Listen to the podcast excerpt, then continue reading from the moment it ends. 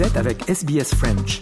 Retrouvez les rubriques sur sbs.com.au slash French. Nous rendons hommage aux propriétaires traditionnels de la terre à partir de laquelle SBS French diffuse. Le peuple Wurundjeri de la nation Kulin ainsi que leurs aînés passés et présents. Nous rendons hommage également à toutes les tribus et clans aborigènes ainsi que les insulaires du détroit Torres auxquels nous diffusons. SBS, a world of difference. You're with SBS French on mobile, online and on radio. Vous êtes avec SBS French sur votre smartphone, en ligne et à la radio.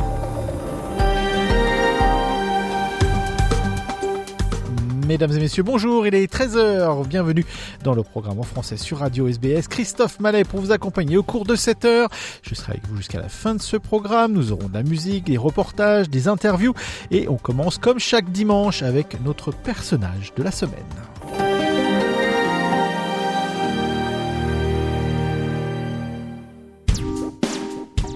Les programmes de SBS sont disponibles en podcast et vous pouvez les écouter quand vous voulez. Pour s'inscrire ou télécharger, www.sbs.com.au/french. Après Emmanuel Macron, président à 39 ans, Valentine Saboureau nous parle aujourd'hui de Gabriel Attal, Premier ministre à 34 ans. Ce dernier a été préféré à Sébastien Lecornu, ministre des Armées, et à Julien de Normandie pour prendre la tête du gouvernement français.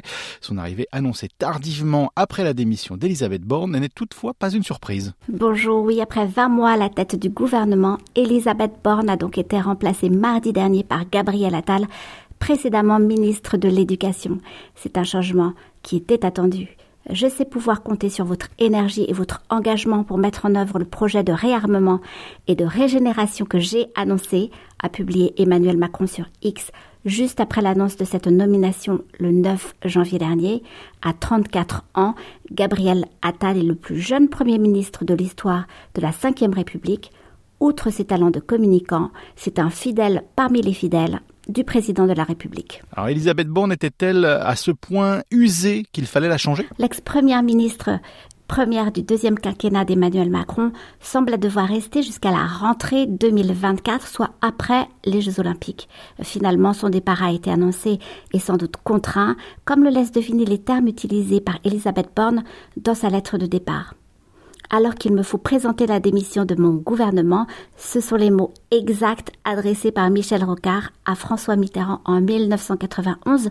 À l'époque, l'animosité entre les deux hommes était de notoriété publique. Cela dit, il faut reconnaître qu'Elisabeth Borne n'a pas chômé depuis son arrivée à la tête du gouvernement le 16 mai 2022. Euh, la réforme des retraites ou la loi immigration ont durement testé sa résistance mais elle a fait passer tous ses textes et budget, même si pour cela elle a eu recours 23 fois au 49.3, cet article qui permet de faire voter une loi en urgence sans vote du Parlement. L'usage immodéré de ce levier lui a d'ailleurs valu le surnom de Madame 49.3, de même qu'elle a été accusée de déni de démocratie par les oppositions. Après une femme de 62 ans, donc un homme de 34 ans, le changement est, on peut dire, plutôt radical. Euh, oui, on passe euh, un peu d'un extrême à l'autre. Alors, polytechnicienne, ingénieure générale des ponts et chaussées, euh, plutôt positionnée à gauche, Elisabeth Borne a eu une longue carrière au service de l'État.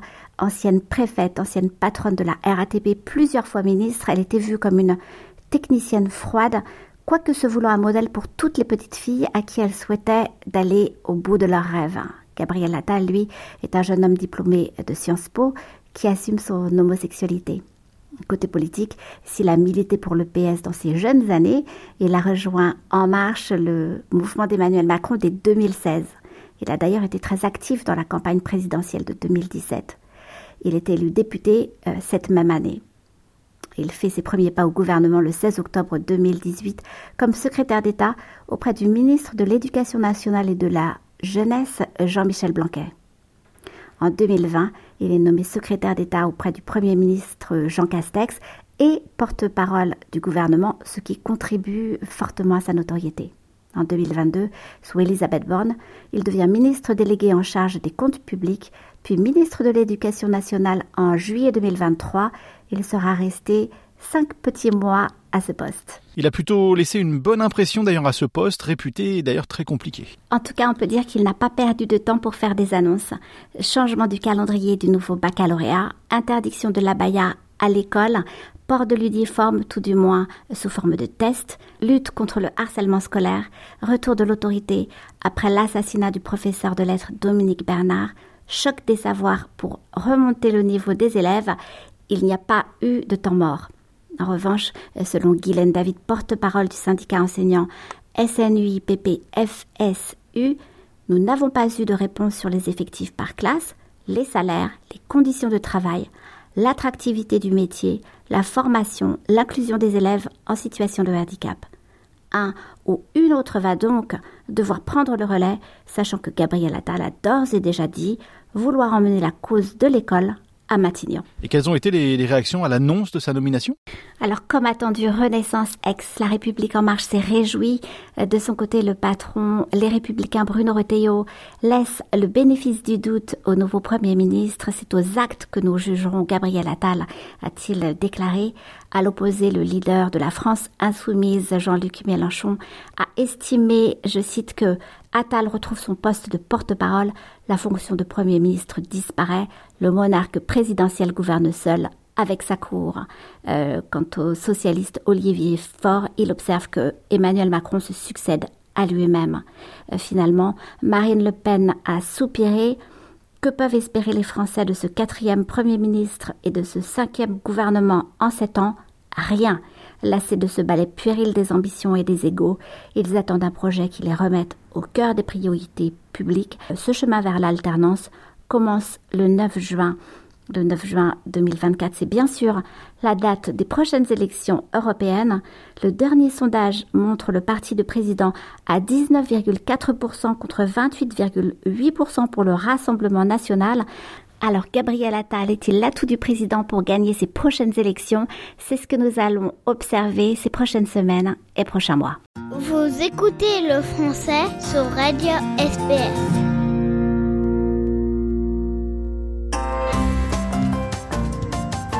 SBS en français est disponible quand vous le souhaitez. Écoutez nos rubriques à travers nos podcasts sur votre tablette ou votre mobile gratuitement sur sbs.com.au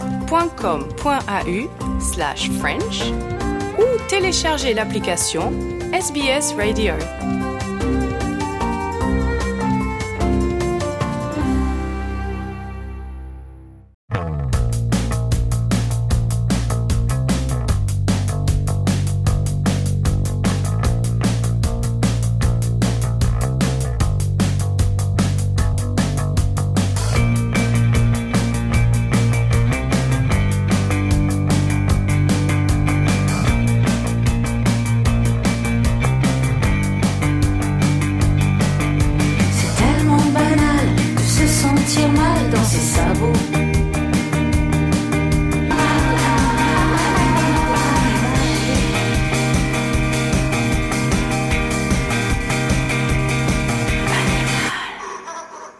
C'était euh, Gilles Caplan avec sa nouvelle chanson Animal Animal. Vous écoutez le programme en français, vous êtes sur Radio SBS.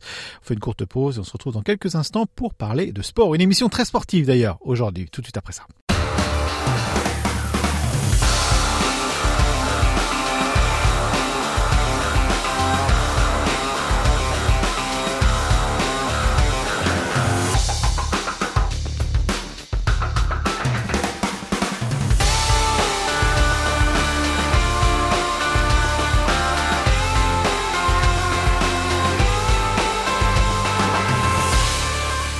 Magazine des sports en ce dimanche. On va parler d'olympisme puisque 2024, je vous le rappelle, euh, c'est bien entendu l'année des Jeux Olympiques de Paris. Et à Paris, il y aura du skate, du BMX, euh, du BMX freestyle ou encore du breakdance, des sports qui sont des dans la rue et qui ont une longue histoire. Bien à Paris, en ce moment, une exposition installée au pied de la Tour Eiffel qui s'appelle Spot 24 a décidé de célébrer ces cultures urbaines. C'est l'occasion de s'interroger sur ce rapport entre les JO et la culture urbaine, entre reconnaissance et stratégie de rajeunissement pour les JO.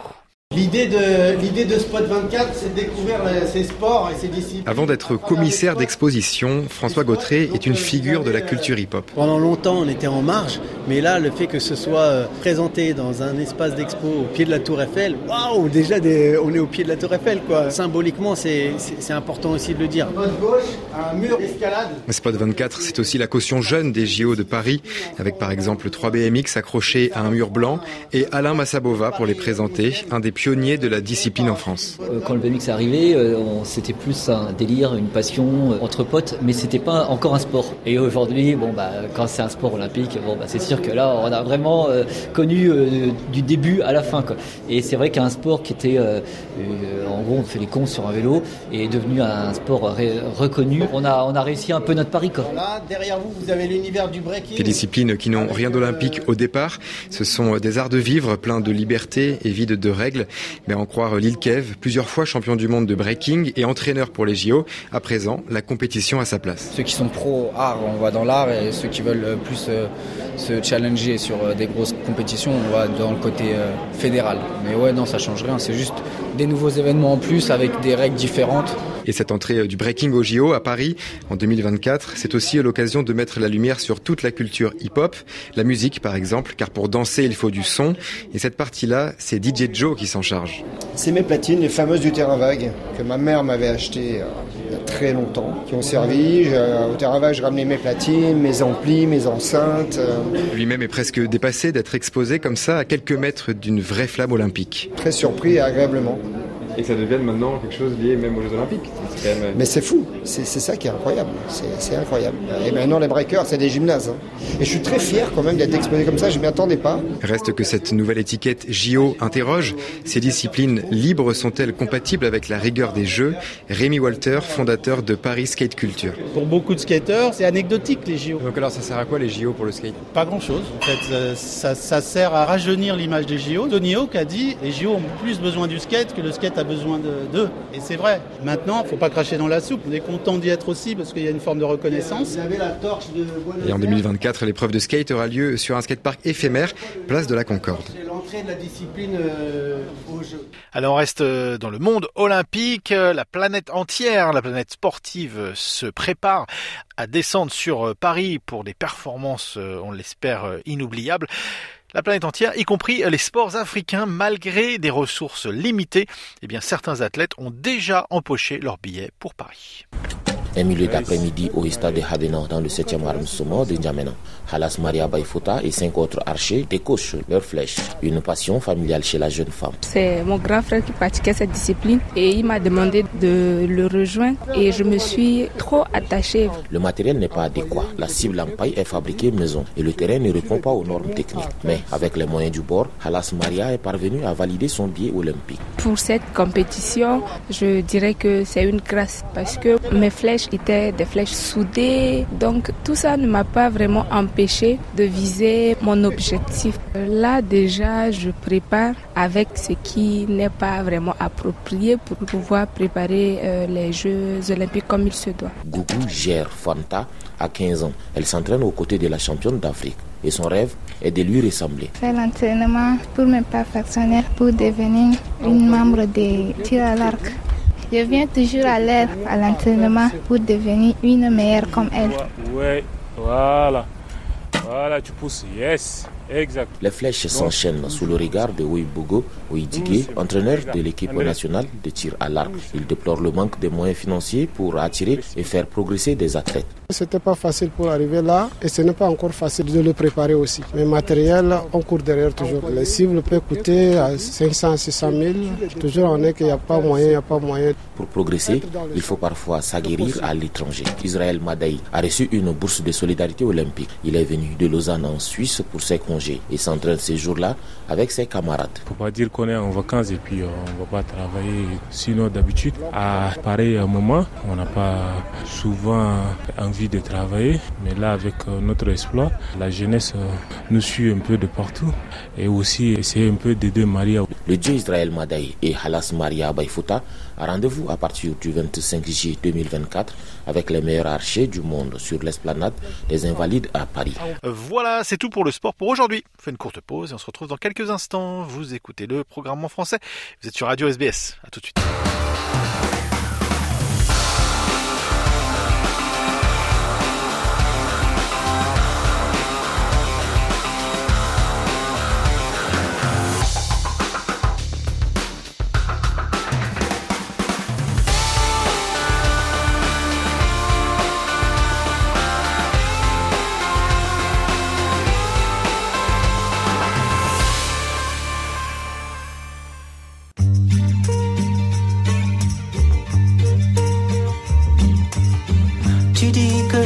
D'amour ne servent à rien, qu'on devrait vivre sans penser à demain, qu'on n'a pas le temps du malheur.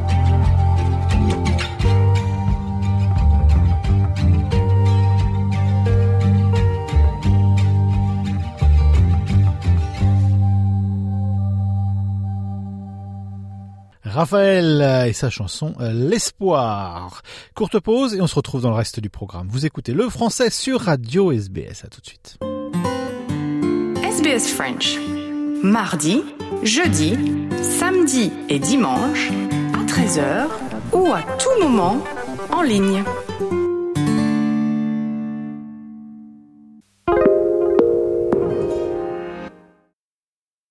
Alors, je vous l'avais dit, une émission euh, très sportive et on va parler euh, de tennis et euh, l'homme providence de ce tournoi euh, de l'Australian Open, c'est Novak Djokovic. Qu'en est-il de sa saison? Pourra-t-il rivaliser contre Nadal sur un retour potentiel de Nadal à Roland Garros? Et bien entendu, la question des Jeux Olympiques, tout ça dans cette discussion avec Hugo Moissonnier, Eric Mammouth et Cynthia Zetia.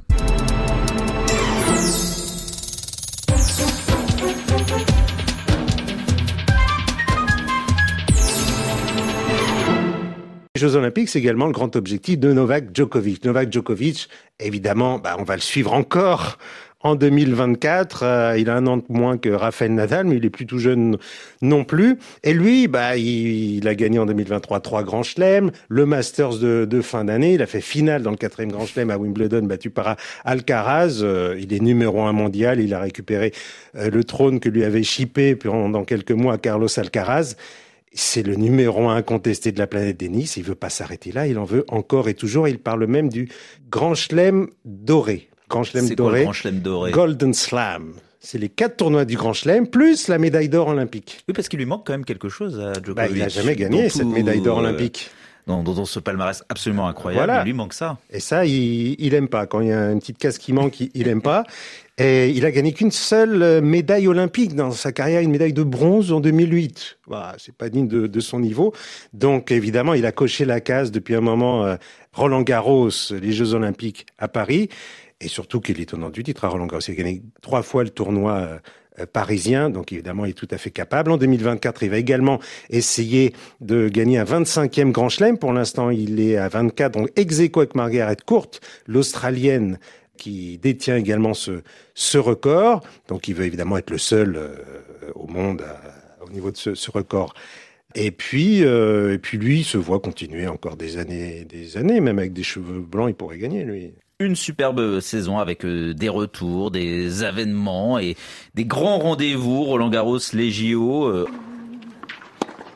Cynthia Zetia, vous êtes plutôt Nadal ou, Djokovic pour cette année euh, 2024 Qu'est-ce qui vous fait le, le plus euh, envie de voir Nadal revenir et reconquérir Paris ou Djokovic euh, réaliser ce, ce fameux euh, grand chelem doré euh, avec le, le tournoi olympique en plus des, des quatre grands chelems Ouais, je vais dire le retour de Nadal. Même si l'histoire nous dit que les grands champions font des sorties euh, pas très jolies, on a vu avec Mohamed Ali, Usain Bolt euh, ou encore Federer, hein, puisque Oui, la fin de carrière est un petit Euh, peu. euh, peu, j'ai peur que ça soit l'année de trop. Ben, on va regarder tout ça. Djokovic, que dire de Djokovic? On a beau dire qu'on préfère Nadal ou Federer, mais le numéro un des numéros un reste Djokovic à l'heure actuelle avec les, avec tous les grands chelems qui gagnent. Alors, Golden Grand Chelem, j'y crois pas du tout. J'y crois pas du tout. Euh, ça a été une fait une fois du côté des filles avec Steffi Graf, je pense, en 88. Euh, puisqu'il y a toujours un, un grain de sel qui Qui enrayer la machine, ouais, la machine. Ce grain de sel peut être un runner, un Sinner ou un Alcaraz. Euh, mais je le vois bien gagner euh, l'Open d'Australie. Et je pense vraiment que cet été, si on parle en termes Le tournoi olympique? Le tournoi olympique, euh, je pense qu'il y a une petite défaillance psychologique de son côté. de, de De, Djokovic. de Djokovic. Je pense qu'il y a la peur du dossard, tout simplement, qui va. J'y crois pas. Je vois plus une petite surprise, enfin une surprise, mais ils ont plus rien à prouver des, de la nouvelle génération là. Ou bien une médaille, une médaille française, pourquoi pas à domicile, qui sait. Et euh, mais le Golden Grand Slam, mm, mm, je. Pourtant, ce serait l'occasion pour Djokovic de peut-être justement enfin euh, conquérir euh, le trophée qui lui échappe peut-être le plus, celui Mais je pense qu'il va se cœur, celui des cœurs du Oui, public. Oui, bah, bah, il y a un problème avec le cœur du public auprès de Djokovic. Il a pas cette popularité qu'avait euh, qu'ont Nadal et qu'avait Federer. C'est euh, c'est c'est c'est compliqué. Mais euh, non, j'y j'y crois pas. Je pense qu'il y a il y a le le tournoi olympique a cette spécificité d'être un tournoi surprenant au niveau du tennis. À part la médaille d'or de, de, de, de Nadal En 2008. en euh, 2008, euh, le- les doublés de, de, de, de Murray, il n'y a pas de grands, grands noms qui ont eu une belle médaille. euh, Et à l'époque même de, de, Murray en, en 2012, euh, tout le monde voulait que ce soit Federer. Voilà. Donc, c'était déjà, euh, mais c'était à domicile, donc pourquoi Ouais. pas aussi mettre une pièce sur, sur les Français. Merci beaucoup.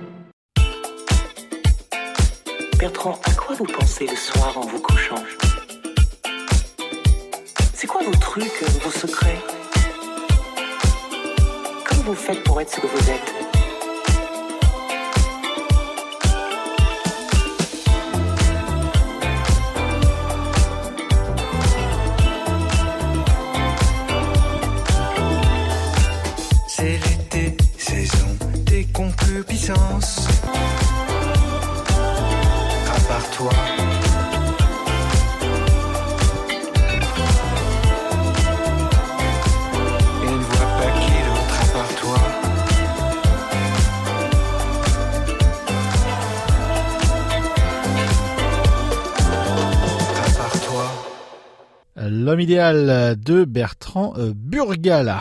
Courte pause et on se retrouve dans le reste du programme. Vous êtes passionné de films?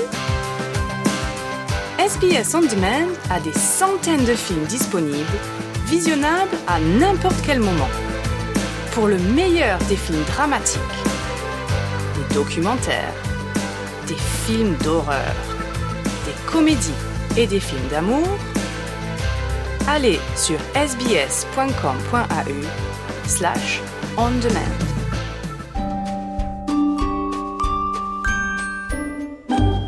Aujourd'hui, on va s'intéresser à une particularité du système électoral euh, australien, à savoir que le vote ici est obligatoire. L'une des conséquences directes du vote obligatoire, c'est que ben, nécessairement le taux d'abstention est extrêmement faible. Vous l'avez dit, euh, la participation aux différentes élections depuis euh, que le vote est obligatoire n'est jamais tombée en dessous de 90%. C'est un chiffre euh, qui ferait rêver euh, la plupart des, des pays européens où le vote n'est pas obligatoire. Et ça veut dire aussi autre chose, euh, c'est que les personnes qui sont élues aux différentes élections ne subissent pas de procès en légitimité comme on peut le voir euh, en France, aux États-Unis euh, ou ailleurs. Enfin, je pense par exemple, pour donner un exemple très concret euh, en France, lors des dernières élections élections Alors, Bien sûr, on était en pleine pandémie de Covid, ça a été un petit peu euh, compliqué, mais par exemple, une ville comme Créteil, en banlieue parisienne, 77% euh, d'abstention, et au final, le maire qui a été élu, eh bien, il a recueilli moins de 7000 voix sur euh, 44 000 euh, électeurs euh, inscrits, et il va tenir avec ça pendant 6 ans à son poste. C'est un problème que ne rencontrent pas les élus australiens. Oui, tout à fait. Alors, au-delà de l'abstention, hein, dans une ville comme Créteil, où je pense qu'il y a un fort sentiment d'abandon des populations de banlieue, euh, qui en fait, quand elles ne votent pas, envoient aussi un signal euh, qu'on ferait fort bien d'adresser. La question de la légitimité, si on prend par exemple au niveau national, il n'y a pas que le vote obligatoire. il y a la structure du vote. Hein. C'est-à-dire qu'en France, euh, pour les élections présidentielles, par exemple, c'est un suffrage universel direct à deux tours. Ce qui fait que, par exemple, le président actuel, M. Emmanuel Macron, a reçu 20% du vote des inscrits, un tout petit peu plus que ça. Donc, euh, vous vous présentez au premier tour, vous recevez 20%, ce qui vous autorise à aller au deuxième tour et euh, à être élu. Donc, en réalité, la partie des personnes qui vous ont choisi est assez faible. Alors, je ne fais pas de procès de légitimité au président Macron en particulier. C'est simplement la structure de notre système électoral qui veut cela. Cela étant dit, en Australie, non seulement vous avez le vote obligatoire, mais vous avez le système de vote préférentiel. Pour euh, donner euh, une explication qui soit compréhensible à, nos éditeurs euh, français qui nous écouteraient en France, si par exemple vous avez 15 candidats aux élections présidentielles, qui n'existent pas ici puisqu'on a un Premier ministre, mais mettons dans le cadre français, vous devriez remplir les numéros de 1 à 15. Hein, C'est-à-dire que vous devriez classer votre préférence entre euh, Monsieur Macron, Monsieur Mélenchon, Madame Le Pen, euh, Monsieur Roussel, etc., euh, etc. Donc, vous ne choisissez pas une personne, vous devez organiser votre ordre de préférence. Et c'est la personne la plus préférée de la majorité qui sera élue. Ce qui veut dire qu'en Australie, votre responsabilité, votre obligation de vote se traduit par une responsabilité et le fait que vous ayez choisi. Vous ne pouvez pas dire ah cette personne ne me, euh, ne me représente pas. Euh, je, je, je, claque la porte au système électoral et au vote, puisque vous en faites partie. À moins euh, d'aller, euh, comme certains le font, au bureau de vote, de prendre vos papiers et puis de les déchirer, de ne pas voter, etc. ce qui n'est techniquement pas tout à fait légal, mais ce que l'on peut faire dans l'abri d'un isoloir. Donc, la question de la légitimité, effectivement, elle se pose moins, puisque il est du devoir de chaque citoyen d'aller voter. Après, ce que pourraient vous dire ces citoyens qui euh, n'aiment pas nécessairement le vote obligatoire, c'est que euh, bah, pour qui on vote hein, On n'a peut-être pas les meilleurs euh, devant soi. Donc, la question de la légitimité, si vous voulez, elle n'est pas totalement, elle n'est pas totalement évacuée. Et puis, il y a le fait qu'on est dans un système de Westminster, vous avez grosso modo deux gros partis. Il n'y a pas toute une diversité de partis comme on peut le voir à la Chambre en Belgique, en Italie, en France, à un certain degré. Donc, c'est, les systèmes politiques sont difficilement comparables. Euh, chacun a des avantages par rapport euh, aux autres et, des inconvénients. Il n'y a pas forcément de modèle parfait. La démocratie euh, n'est pas quelque chose de fixé pour toujours. En revanche, on peut considérer que encourager ou imposer le vote obligatoire à tout le monde, d'une part, il en ressort une certaine représentativité, et d'autre part, il semblerait que ça permet de euh, limiter euh, les extrêmes qui généralement chassent les électeurs euh, sur des sur des sujets pour pour les mobiliser. Ça peut être l'immigration, bon, peu importe, mais vous créez une campagne pour euh, créer une sorte de peur qui va forcer les gens à venir voter euh, là où euh, vous êtes dans des systèmes où vous ce n'est pas obligatoire. Le vote obligatoire fait que de toute façon, ces électeurs viendront. Hein, donc ça, ça, ça, change la donne sur les, les types de campagnes qui se jouent dans des pays comme en Australie, par exemple, où la campagne vraiment bat son plein le, le mois avant, puisque de toute façon, on sait que tout le monde doit se déplacer. Alors qu'aux États-Unis et en France, les campagnes présidentielles commencent bien en amont de ça. Alors, vous le disiez, euh, quoi qu'il arrive, euh, les électeurs doivent se rendre aux urnes, hein, sinon euh, ils sont exposés à une amende qui est pas d'un montant très très très élevé, mais enfin, il y a quand même une sanction si on n'accomplit pas donc son, son devoir de vote. Et moi, en tant que observateur d'un système dans lequel je n'ai pas grandi, je m'interroge sur justement le vote obligatoire. Est-ce que c'est vraiment un, un moyen de renforcer la démocratie euh, ou pas. Ce que j'essaye de dire par là, et c'est totalement euh, subjectif, c'est que, vous l'avez dit, en Australie, il y a deux grands partis qui, au final, idéologiquement, euh, sont pas très différents les uns des autres. Et je me demande si le fait que le vote soit obligatoire, eh ben, ça, ça ne pousse pas, en tout cas, les, les, les grands partis et les, les, plus petites formations politiques aussi à, à innover, à proposer des choses un petit peu différentes parce que bah de toute façon euh, les électeurs devront se rendre aux urnes et quelque part il n'y a pas besoin de les séduire. Et du coup, est-ce que ça rend pas euh, bah, la politique australienne un peu euh, ennuyeuse quoi? Alors, je, je vais d'abord euh, confesser que quand moi je suis arrivé euh, pour la première fois en Australie et que j'ai appris euh, que le vote était obligatoire, j'étais surpris et à l'époque je n'en voyais pas réellement l'intérêt parce que ayant grandi en France où l'importance du vote, euh, le, civisme, où tout ça est appris dans le cadre, bon voilà, la Révolution française, etc. Euh, c'est un, un, beau devoir, c'est un devoir noble, et donc à partir de ce moment-là, euh, il est complètement euh, euh nul de, de, de, ne pas euh, l'utiliser. Donc, en l'occurrence, à l'époque, je me disais, ben voilà, si ces personnes-là ne veulent pas voter, tant pis pour elles, elles n'en, elles n'en sont pas dignes. Hein. et, et, et j'avais cette, cette approche simpliste, hein, je dois l'avouer, de l'obligation ou non du vote.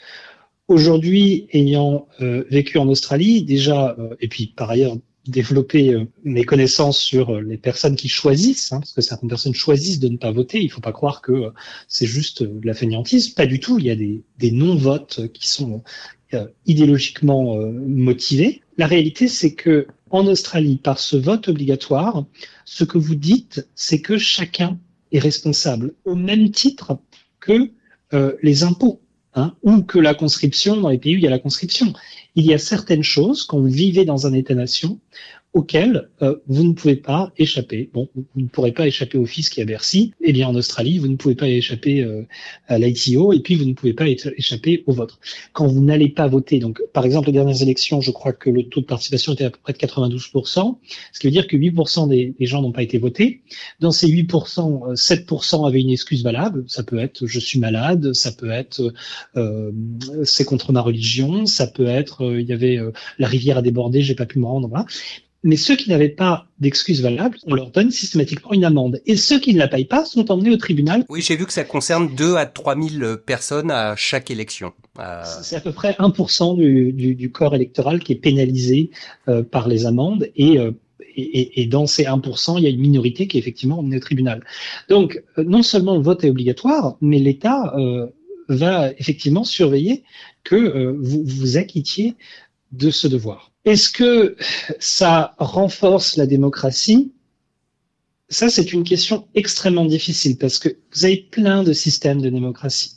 Euh, vous avez euh, le, le, modèle suisse, hein, où la démocratie est très locale, elle est au niveau des cantons. Vous avez euh, le modèle français, vous avez le modèle américain. La démocratie en tant que concept, c'est euh, le pouvoir par le peuple et pour le peuple. Et la manière d'organiser ça, euh, vous avez, vous avez tout un tas de, choses différentes sur le spectre de la démocratie. En revanche, le vote obligatoire fait que, en Australie, je trouve, hein, j'ai peut-être tort, le système politique ou la classe politique est quand même plus à l'écoute des Australiens. Hein, C'est-à-dire qu'en France, eh c'est peut-être aussi la structure parisienne euh, étatique où euh, voilà, euh, l'État dit la loi pour vous et puis euh, vous obéissez. En Australie, la démocratie représentative et le vote obligatoire font que euh, si par exemple euh, j'ai envie qu'un rond-point soit installé en bas de la route, je peux écrire à mon à mon membre local, euh, peu importe euh, qu'il soit du parti que je soutienne ou pas, puisque de toute façon j'ai participé à ce vote obligatoire où euh, ce membre du Parlement a été élu par un classement préférentiel. Donc même si cette personne n'est pas du parti que je préfère, elle est ou il est euh, mon représentant. Et donc, il y a un certain niveau d'écoute. Je trouve que les personnalités politiques australiennes, que ce soit au niveau de l'État ou au niveau fédéral, euh, sont beaucoup plus à l'écoute en disant ben voilà qu'est-ce que veut la population euh, on va essayer de travailler pour, euh, pour, pour leur donner ça plutôt que de partir sur des grands projets ou des programmes ah le programme le programme le programme dès qu'il y a une élection présidentielle en France il faut des programmes hein, des programmes on va faire ceci on va des réformes etc Très bien, mais là c'est la vision d'un parti ou d'un homme ou d'une femme. Euh, je vous propose ceci, est-ce que vous acceptez ou non? Alors que la politique en Australie se fait plutôt à l'inverse. Euh, Qu'est-ce que veut la population? Et ça va devenir euh, ma plateforme électorale. Très bien. Eh bien, merci beaucoup pour toutes ces explications, Romain Fati. Et on se retrouve euh, très prochainement pour un nouvel épisode. Je vous remercie. Bonne journée à tous.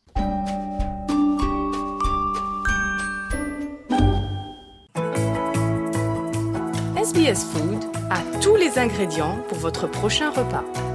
Vous y trouverez des milliers de recettes issues des cuisines du monde. Essayez les petits plats des experts de SBS Food et regardez comment ils les réalisent pas à pas. sbs.com.au slash food.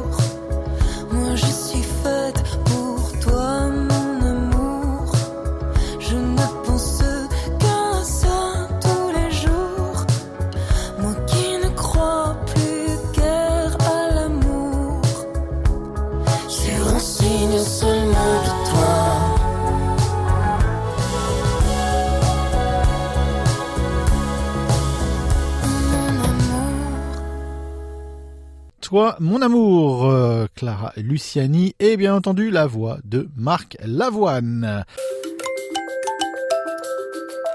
Vous aimez le programme en français? Continuons la conversation sur notre page Facebook. Rejoignez notre page Facebook et partagez vos pensées. facebook.com slash sbsfrench.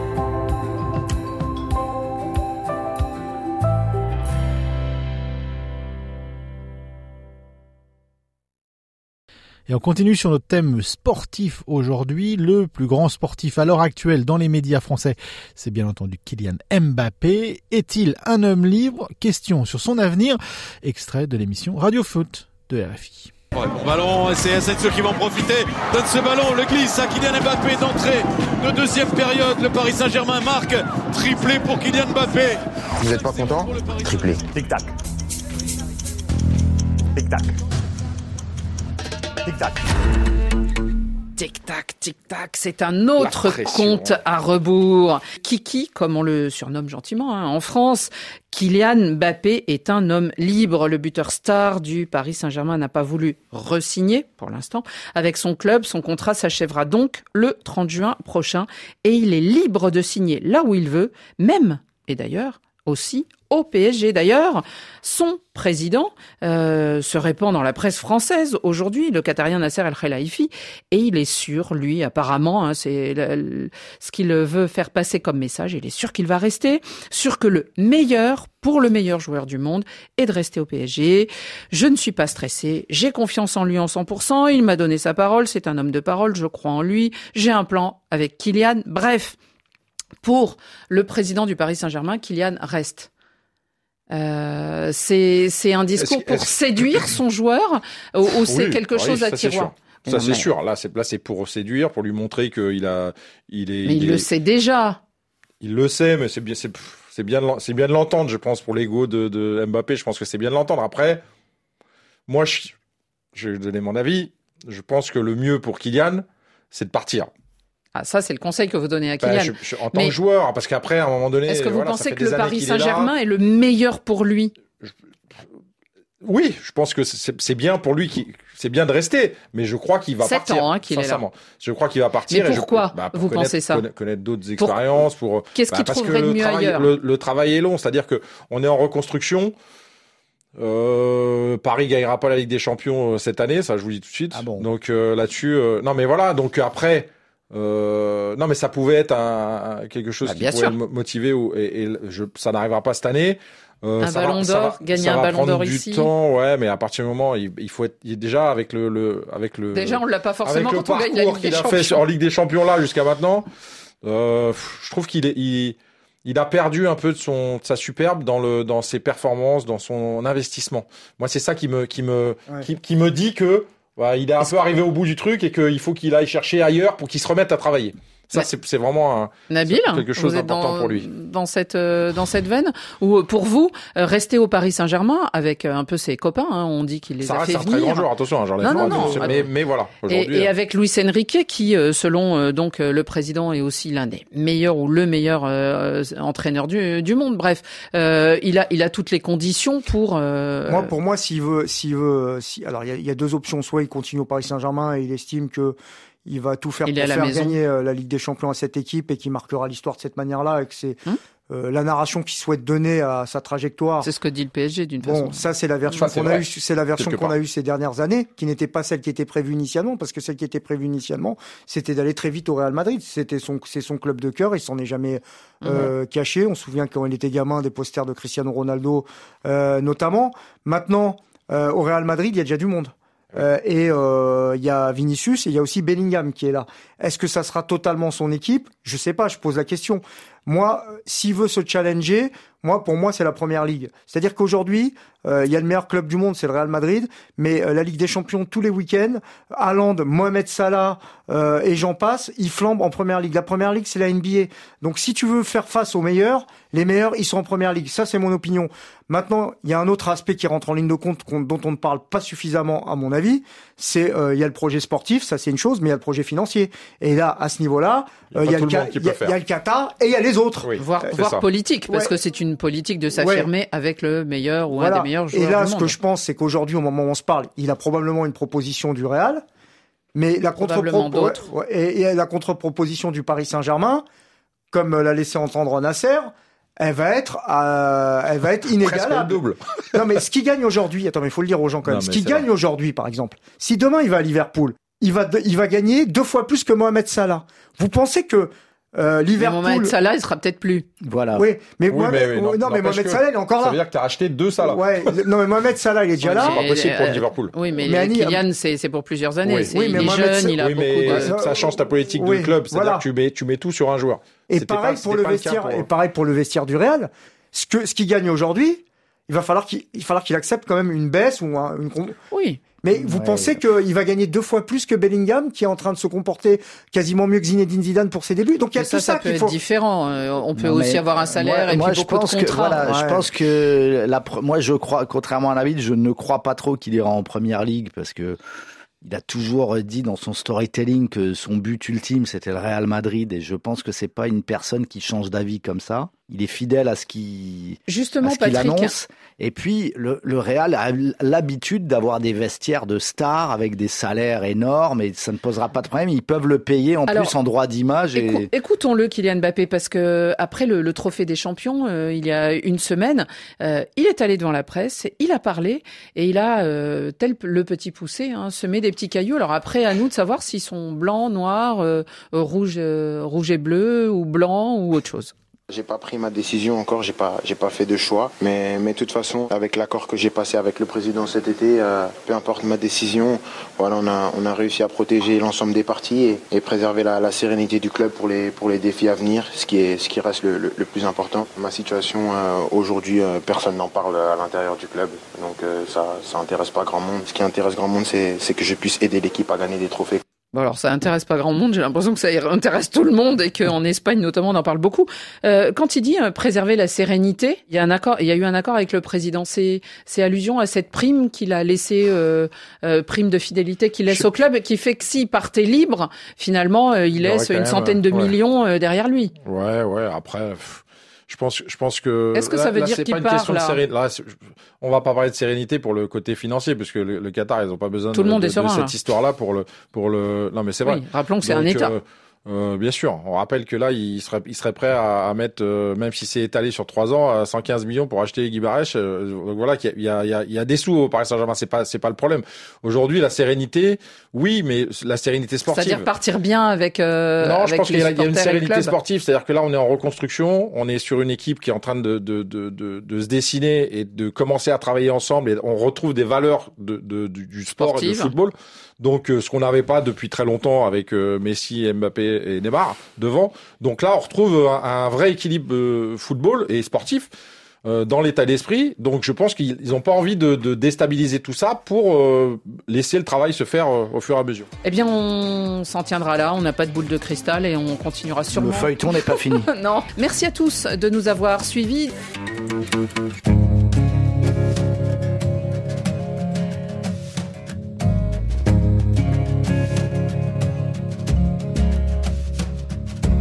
La belle Toulouse se réveille dans son balai d'autobus. C'est la même journée que la veille, la chaleur en plus, la chaleur en plus.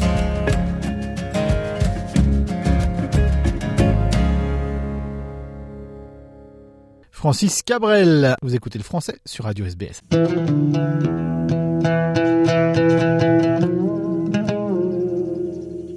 C'est la fin de notre programme.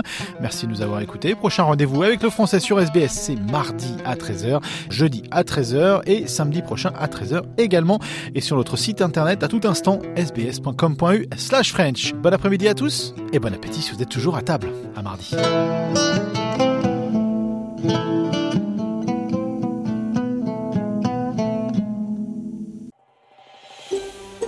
Vous voulez entendre d'autres rubriques comme celle-ci? Écoutez-les sur Apple Podcasts, Google Podcasts, Spotify ou n'importe où où vous obtenez vos podcasts.